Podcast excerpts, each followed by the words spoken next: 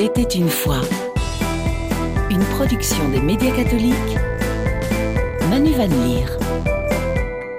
Bonsoir, merci de nous rejoindre dans Il était une fois pour une émission consacrée aujourd'hui à la campagne de carême d'entrée des fraternités, une campagne axée sur le Brésil. Et pour nous en parler, j'ai le plaisir de recevoir Benoît Schumacher, conseiller en transition écologique et sociale, et Jean-François Lorenz, chargé de communication. Bonsoir messieurs. Bonsoir. Avant de parler du Brésil, un petit rappel sur Entrée des fraternités. Quelles sont ses missions et où intervient-elle? Benoît? Nous avons trois missions. Donc euh, tout d'abord une mission euh, d'éducation vraiment à travers la sensibilisation dans nos régions. Euh, nous avons une mission de, plaidoyer euh, politique et nous avons une mission de, partenariat, donc on soutient euh, plusieurs associations dans, les pays du, Sud, notamment bah, au Brésil, mais il y a aussi au Guatemala, en Haïti, Madagascar, Philippines et, encore quelques autres pays.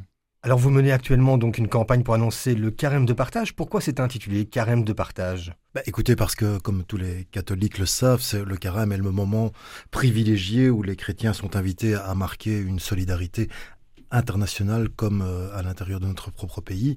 Euh, comme vous le savez, Entrée des Fraternités entretient une deuxième association qui s'appelle Action Vivre Ensemble, euh, qui elle est présente sur le terrain de la lutte contre la pauvreté en Belgique et qui elle est plus active au moment de l'avant qui est notre grande campagne par rapport aux enjeux belges. Et donc cette année, vous récoltez des dons pour mener une action solidaire au Brésil. Pourquoi ce pays en particulier? D'abord, euh, comme l'a dit Benoît, on travaille avec une dix, quinzaine de pays, donc il y a une espèce de tournant dans le choix que, que nous faisons d'une année à l'autre. Cette année, on a voulu vraiment marquer le focus sur le Brésil. D'abord parce que, euh, comme vous le savez, c'est un pays qui sort d'une actualité particulièrement brûlante. Il sort de quatre années sous la présidence de Bolsonaro. Et Bolsonaro a été un peu le, le cauchemar de tout ce qui compte dans le monde de la justice sociale, de la défense de l'environnement des droits humains au Brésil et particulièrement de nos partenaires évidemment qui ont été affectés puisque le Bolsonaro par exemple avait coupé tous les budgets pour tout ce qui était les syndicats, le monde associatif, la défense de l'environnement. Il en était arrivé à un point où il interdisait l'utilisation des, des images satellites pour euh, essayer de documenter la, la, la, déforestation en partant du principe si on voit pas d'image c'est qu'il n'y a pas de déforestation donc euh, vraiment c'était un pays où les acteurs de la justice sociale étaient particulièrement sous tension et qui vient de, de sortir de cette période-là de manière un peu, euh, enfin vous l'avez vu, vous en rappelez, le 8, le 8 janvier dernier, c'était assez spectaculaire. Il y a eu cette tentative à la Trump au Capitole de prendre le pouvoir avec l'armée, et donc tout ça crée un contexte qui est à la fois très tendu, mais très intéressant à expliquer et très intéressant à développer dans, par rapport au travail de nos partenaires sur place. Le soutien d'entrée des fraternités, il va aux paysans brésiliens qui font face aux grandes entreprises qui engrangent des profits faramineux mmh. tout en pillant les ressources naturelles. Quels sont les principaux dégâts causés par l'agro-industrie au Brésil? Les principaux dégâts, c'est essentiellement la déforestation. Il faut savoir qu'en fait, euh, nous, on travaille avec des partenaires qui sont installés dans le Cerrado. Le Cerrado, c'est nettement moins connu que l'Amazonie. L'Amazonie, tout le monde connaît à peu près les enjeux. Le Cerrado, c'est un biome qui se trouve au sud de l'Amazonie, qui est un peu l'Amazonie inversée, c'est-à-dire un décor de savane avec euh, euh, beaucoup, un, rôle très important de l'eau. Et dans toute cette région-là, il y a eu une avancée extrêmement forte de la déforestation à des fins d'agrobusiness. Qu'est-ce qui se passe? En fait, ces zones sont marquées par de très très grandes propriétés, les fazenderos, qui tiennent euh, depuis la, la, colonisation portugaise des territoires grands comme une commune belge, disons. Et au fil du temps, ils ont vu que les parties, euh, ce qui avait de plus rentable dans l'agriculture, c'était l'élevage du bétail et tout ce qui était exploitation du soja, des céréales, etc., à destination essentiellement de l'Europe, du Moyen-Orient et de la Chine. Et donc, petit à petit, ils ont commencé à déforester, déforester, déforester toute cette zone-là, avec euh, des conséquences qui sont à la fois catastrophiques tant sur l'environnement, sur le climat, que sur la santé et évidemment sur les droits humains, les droits des petits paysans sans terre, justement, euh, qui sont dépossédés de toute possibilité de travailler. Il faut savoir qu'au Brésil, 70% euh, de la nourriture qui fait vivre la population brésilienne sont issus de l'agriculture familiale, de la petite agriculture. Or, ces gigantesques territoires qui sont exploités à des fins d'agrobusiness sont destinés à l'exportation, donc ne profitent vraiment pas aux petits Brésiliens. L'accès à la terre, c'est vraiment un problème majeur. 45% des terres appartiennent à quelques grands propriétaires, mmh. alors que les paysans n'en détiennent que 2%. Quelles sont les conséquences de ce déséquilibre?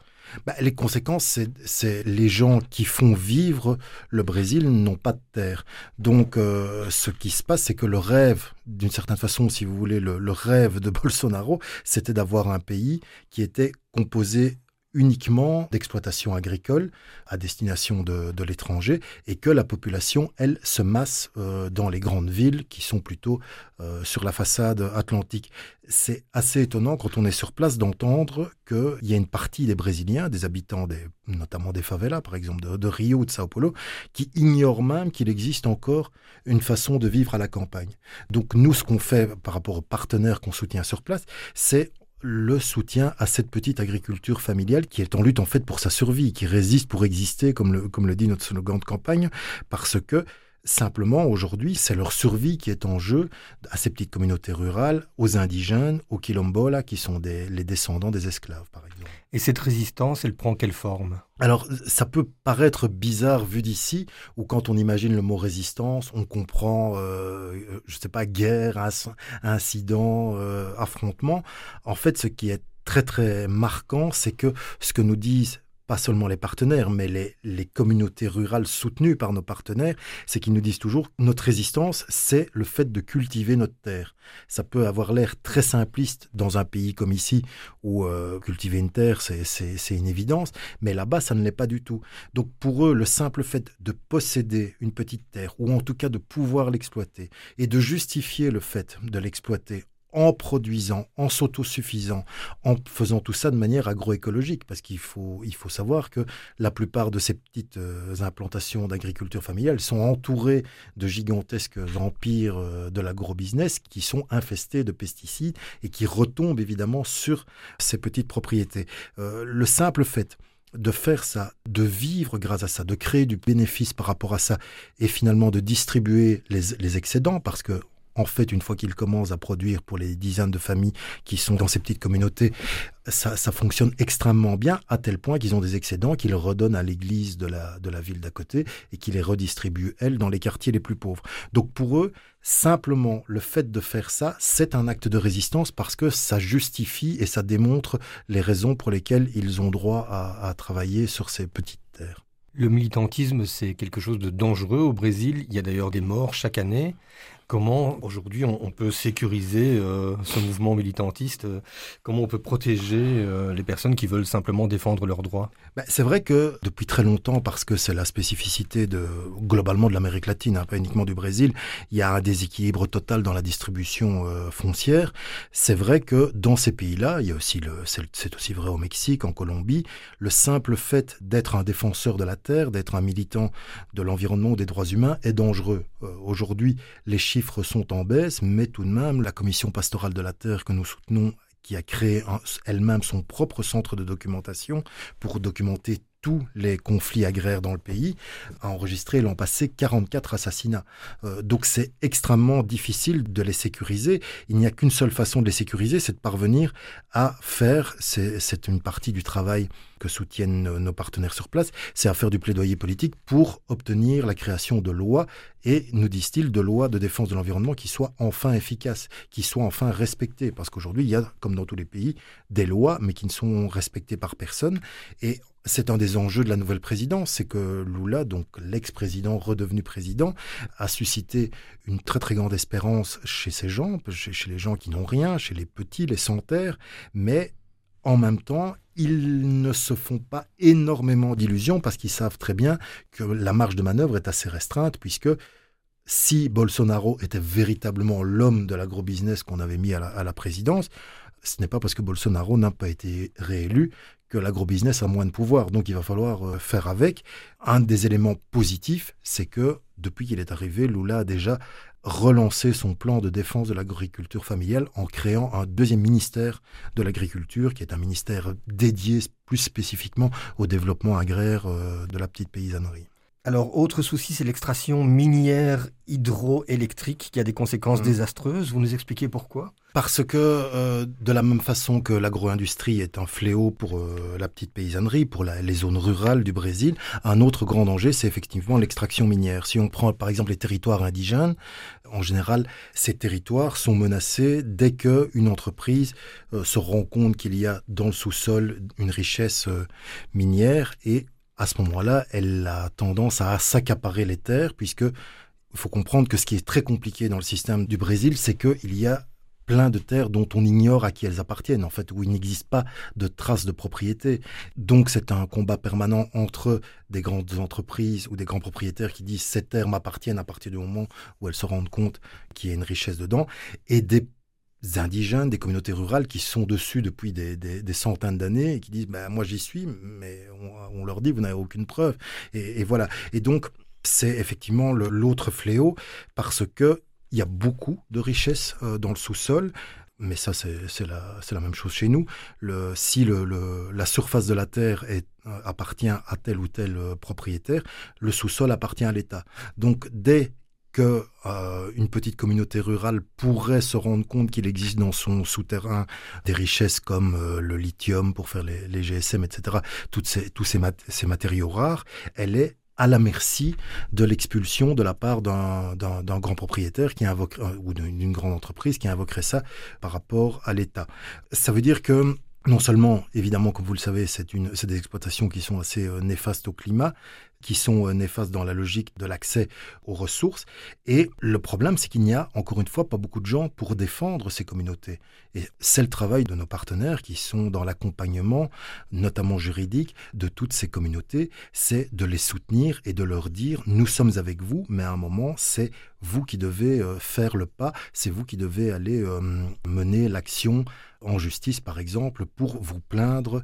Nous, on est là en deuxième rideau, en soutien, en accompagnement juridique, par exemple. Jean-François Lorenz, vous citez euh, plusieurs fois ces, ces partenaires. Mhm. Alors, qui sont-ils? Qui sont vos principaux partenaires sur place? Bah, alors déjà, euh, il faut savoir que nos partenaires sont des partenaires historiques, c'est-à-dire qu'on les soutient depuis, depuis qu'ils existent. Euh, le premier de nos partenaires le plus fidèle, parce que le plus ancien, c'est la Commission pastorale de la terre. Donc dans les, au milieu des années 70, on était à l'époque en pleine euh, junte militaire.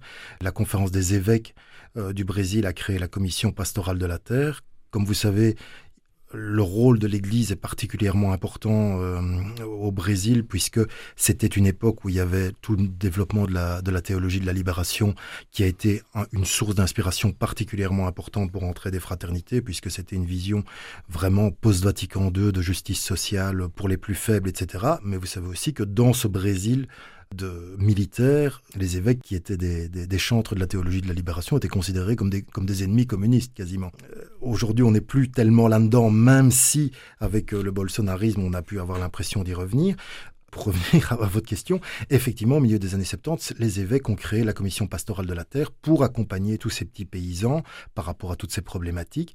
Donc nous travaillons très spécifiquement avec la commission pastorale de la terre de l'État de Goiás, qui est évidemment une des grosses, une des grosses antennes de la commission pastorale de la terre. Il y a évidemment une commission pastorale de la pêche, etc. Et puis nous travaillons avec d'autres partenaires qui eux-mêmes sont aidés par la commission pastorale de la terre. Donc si vous voulez, la commission pastorale de la terre, elle aide tous les acteurs de terrain, euh, parfois dans une petite communauté où il y a que quelques centaines de familles, mais globalement, euh, elle fait aussi partie de toute une série de réseaux, par exemple comme le mouvement des travailleurs sans terre, je le cite parce que même si ce n'est pas un partenaire en ligne directe, une- de ses représentantes viendra euh, le mois prochain durant la campagne, mais l'autre grand partenaire, c'est Agro et Fogo, et ça je voudrais en dire un mot euh, parce que c'est quelque chose de tout à fait nouveau. C'est un- c'est une euh, coalition d'une quarantaine d'associations, dont la Commission pastorale de la terre, qui euh, a été créée en 2019 suite aux grands incendies de l'Amazonie. Et eux, leur travail, c'est de documenter tous les incendies criminels qui se déroulent dans le cadre de ces conflits fonciers. Donc vraiment un travail d'enquête. Oui, un travail d'enquête. Alors, c'est vraiment quelque chose de, très intéressant et de très important à comprendre. C'est que le feu fait depuis toujours partie du travail des, agriculteurs. Mais ce qu'il y a de particulier au Brésil, c'est que le feu est utilisé également de manière criminelle pour, si vous voulez, chasser les petites communautés, chasser les indigènes et leur, euh, leur faire perdre euh, leur mode de vie et pour faciliter la déforestation. Donc, à partir de 2019, quand vous vous rappelez de ces images de l'été 2019 avec l'Amazonie qui brûlait, mhm. en fait, nous, vu d'ici, on a parfois eu l'impression que c'était comme les incendies de forêt en, France, quelque chose de naturel dû à la sécheresse. Bah, pas du tout. En fait, c'était criminel. C'était des, des, grands propriétaires, enfin, pas eux évidemment, mais les milices à leur service, qui ont mis le feu parce qu'elles voulaient démontrer, disaient-ils, hein, je, je, ne fais que citer ce qu'ils disaient eux-mêmes, ils voulaient démontrer que la seule façon de faire fonctionner l'économie au Brésil, était de détruire l'Amazonie. Et donc, à partir de là, toutes ces associations de terrain se sont réunies pour créer Agroefogo. Agroefogo, ça veut dire l'agriculture est le feu, ce qui veut bien dire que c'est le feu qui détruit pour documenter l'usage criminel du feu. Et entre 2019 et 2021, il y a eu 383 conflits de cette nature qui ont touché 92 000 familles dans 300 communautés du pays, ce qui est quand même assez gigantesque. Alors on pourrait dire, mais quelle est la preuve que ces incendies sont criminels, ben en fait, euh, Agro et Fogo qui documente ça le démontre assez simplement, puisque en général, quand il y a un incendie, c'est un lieu qui était déjà connu pour être euh, un enjeu de, de, conflit foncier. Donc c'est rarement un hasard. Et alors eux, une grande partie de leur, de leur, euh, de leur travail, c'est du travail de plaidoyer auprès des institutions, spécialement du Parlement euh, brésilien, pour faire voter une loi sur ce sujet. Benoît Schumacher, le travail de plaidoyer, ça fait partie également du travail qui, qui se mène en Belgique. Quelles sont les actions de sensibilisation dans le cadre de votre campagne? Dans le cadre de notre campagne, on va organiser de, de nombreuses animations qui vont se dérouler dans, dans les différentes régions. Donc euh, il faut savoir que là, vendredi, euh, nous accueillons trois témoins, trois témoins brésiliens qui vont se déployer pendant un mois en fait dans nos régions. Et euh, grâce à eux ils vont pouvoir aller témoigner finalement de, leur travail de terrain. Et donc ces différentes animations peuvent prendre euh, plusieurs formes. Donc vous avez quelque chose de, classique comme une, grande conférence où on va parler bah, de, la thématique des défenseurs de, la terre. Ils vont pouvoir se présenter expliquer leur travail. Et puis vous avez aussi toutes les rencontres sur le terrain, euh, ça peut être en paroisse, ça peut être euh, dans des associations, pour que ces témoins bah, expliquent finalement leur travail et donnent du sens, faire le lien aussi avec euh, les, gens qui sont ici. On, peut souvent se, sentir un petit peu lointain de tous, ces, de tous ces enjeux et rencontrer ces, témoins du Sud, bah, finalement redonne du, lien et du sens à la campagne de, de, Carême et aux dons finalement et au soutien financier que les gens peuvent peuvent donner. Et alors, cette, campagne, euh, ce qui est intéressant cette année, c'est qu'on revient à un modèle plus classique. Euh, parce que depuis le, Covid, donc il y a, trois ans, euh, ben, on avait dû annuler une campagne et puis on avait dû s'adapter avec les restrictions sanitaires. Et là, on peut enfin se, redéployer, je dirais, normalement et faire des, des, activités en présentiel et, avec, et accueillir nos témoins. Alors, c'est trois témoins qu'on a la chance d'accueillir cette année. Donc, on a euh, Barbara, qui est la coordinatrice euh, d'AgroEfogo, donc euh, mhm. Jean-François a présenté. Ce qui est bien avec nos, partenaires, c'est qu'ils ont un côté complémentaire. Et donc, ça, ce sera vraiment intéressant de, pouvoir les suivre pendant, la campagne parce qu'ils pourront chacun finalement apporter quelque chose. Donc, Barbara, elle, elle a une formation d'anthropologue. Et donc, elle maîtrise extrêmement bien tout ce qui est lié euh, au feu et, la manière dont le feu est utilisé euh, euh, au Brésil. Et c'est aussi une spécialiste des, communautés indigènes et quilombolas au, au, Brésil. Et donc on va pouvoir comprendre aussi quel est, le rôle de, ces communautés dans, tous ces enjeux-là. On a Saolo qui travaille pour la, CPT, donc la Commission pastorale de, la terre. Et donc lui, ce qui est particulier, c'est qu'il a fait des études d'ingénieur, enfin d'agronome pour comprendre en fait comment fonctionne ce système et puis finalement pour lutter du coup après contre euh, ce système. Donc lui, il est très très très actif dans, le milieu de, l'Église au, au, Brésil, milieu de l'Église au Brésil qui est quand même très très divisé hein, aussi euh, sur ce type d'enjeu. Et Saolo a vraiment ce rôle, en tout cas au Brésil, il essaye de convaincre, il essaye de revenir à cette doctrine sociale de l'Église. Et donc voilà, lui, il va pouvoir nous, nous, apporter un peu toute cette, toutes ces informations et nous expliquer tout ça. Et puis nous avons Maria. Maria qui a vraiment un profil euh, intéressant, c'est une militante. Vraiment, elle fait partie du, mouvement des Santerres euh, et c'est la leader d'un petit village euh, dans, l'état du, du, qui lutte vraiment, elle est en première ligne tous les jours. elle essaye bah, de, résister à tout cette, cet agro-business. Et, voilà, et donc comme l'a dit Jean-François, elle essaye à travers des techniques d'agroécologie, de, voilà, prôner une autre manière de cultiver. Il faut savoir que Maria, elle a été euh, menacée, euh, menacée de, mort. Donc, euh, on a vraiment là un témoin privilégié. On a vraiment de la chance de pouvoir la voir. Et, ce qui est très très intéressant aussi, c'est de voir le, rôle des femmes dans ce type de, lutte. Et, et voilà, on a, on a, pu suivre Maria sur, sur le terrain et de voir finalement le rôle très très important qu'elle a dans tous ces enjeux-là. Et donc tous ces témoignages, on pourra les retrouver, faut aller sur le terrain, c'est plutôt des, rencontres, des colloques Nous, on a mis euh, sur notre site internet, hein, donc euh, www.entraide.be, vous, vous allez retrouver dans, l'agenda en fait euh, tous ces, toutes ces animations.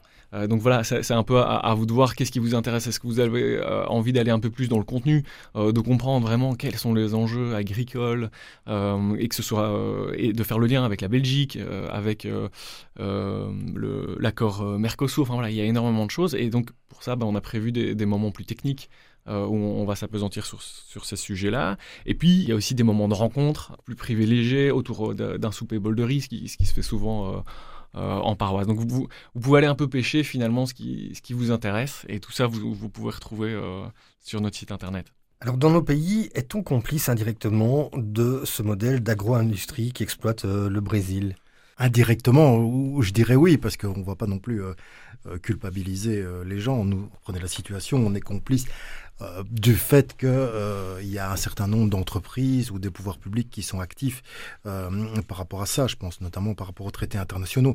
Donc oui, nous sommes complices entre guillemets du fait par exemple que comme je l'ai dit tout à l'heure l'immense majorité de la production de l'agrobusiness au Brésil est destinée à l'exportation et parmi ces exportations en très très grande partie vers l'Europe avec des choses absolument absurdes vous savez qu'il y a toute une série de pesticides. Il y a eu une campagne tout récemment qui été menée par SOS Fin euh, sur ce sujet et à laquelle euh, Entrée des Fraternités a participé activement, qu'il y a des dizaines, des centaines de pesticides qui sont produits dans l'Union européenne et qui sont interdits dans l'Union européenne, mais que l'on peut par contre exporter sans problème. On les exporte notamment en grande partie vers le Brésil. La Belgique en exporte une très très grosse partie. C'est un des principaux pays exportateurs vers le Brésil. Donc on a cette situation un peu absurde, enfin plus qu'un peu absurde, de voir des pesticides qui sont interdits chez nous être utilisés dans l'épandage euh, vis-à-vis du soja, par exemple, au Brésil, et revenir en Europe pour euh, nourrir euh, les, exploitations de volailles ou de bétail en Europe avec du soja qui a été contaminé par des pesticides interdits chez nous.